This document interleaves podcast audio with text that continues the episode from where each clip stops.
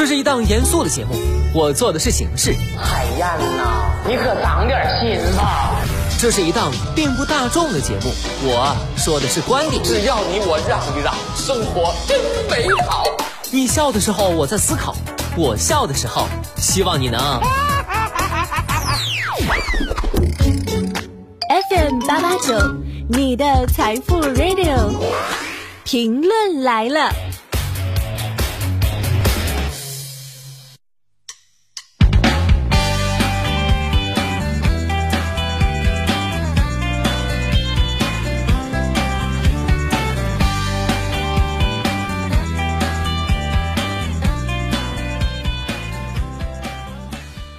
收音前的你还好吗？欢迎收听评论来了，我是海鹏。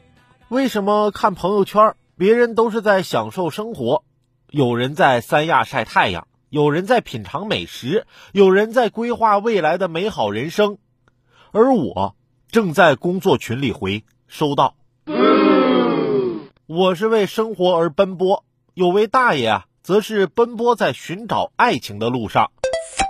七十九岁的尹大爷想找老伴儿，在一家婚介所交了六千元后，对方给他介绍了一位五十六岁的大妈。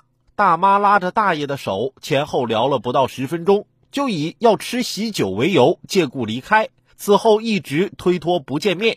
大爷苦等一年后，想再次与女方见面，但女方却让大爷再等两年。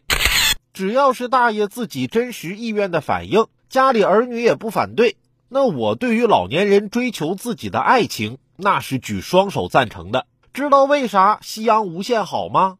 因为时间短呢。花六千块钱介绍的对象就聊了十分钟，还要让将近八十岁的尹大爷再等两年，莫不是什么新型的婚介陷阱吗？